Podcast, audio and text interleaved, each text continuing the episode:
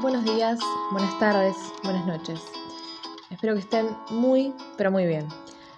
Hoy vengo a traerles un texto que se llama Yo no quería dejar de querer. Y dice así. Hubiera jurado que uno quiere lo que quiere, o que uno quiere una cosa o no la quiere. Sin embargo, la vida me toma como alumna una vez más. Soy muchas en una y todas quieren algo distinto, pero hoy quiero nombrar a la que no quiere soltar. Frágil, encaprichada y triste, se aferra como nadie. No entiende por qué de repente eso que tanto quería ya no. Ese lugar donde todo fluía, de repente se estancó. Ama con locura ella aquello que siente que tiene que soltar. Y no siempre tiene una buena explicación, no siempre puede responder el por qué. Simplemente algo dentro se movió mutó.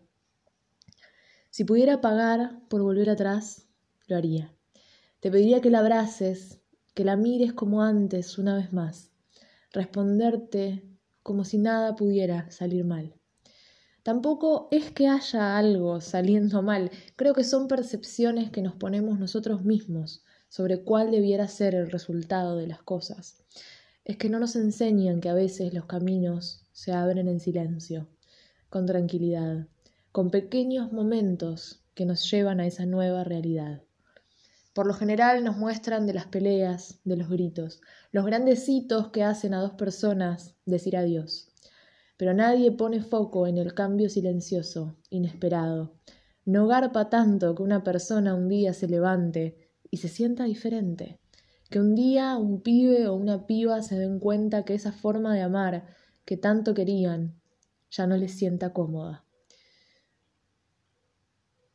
Pasa igual, duele igual, nos atraviesa como cualquier otra realidad, nos pone de rodillas y un poco nos hace llorar, pero al final del día ya está.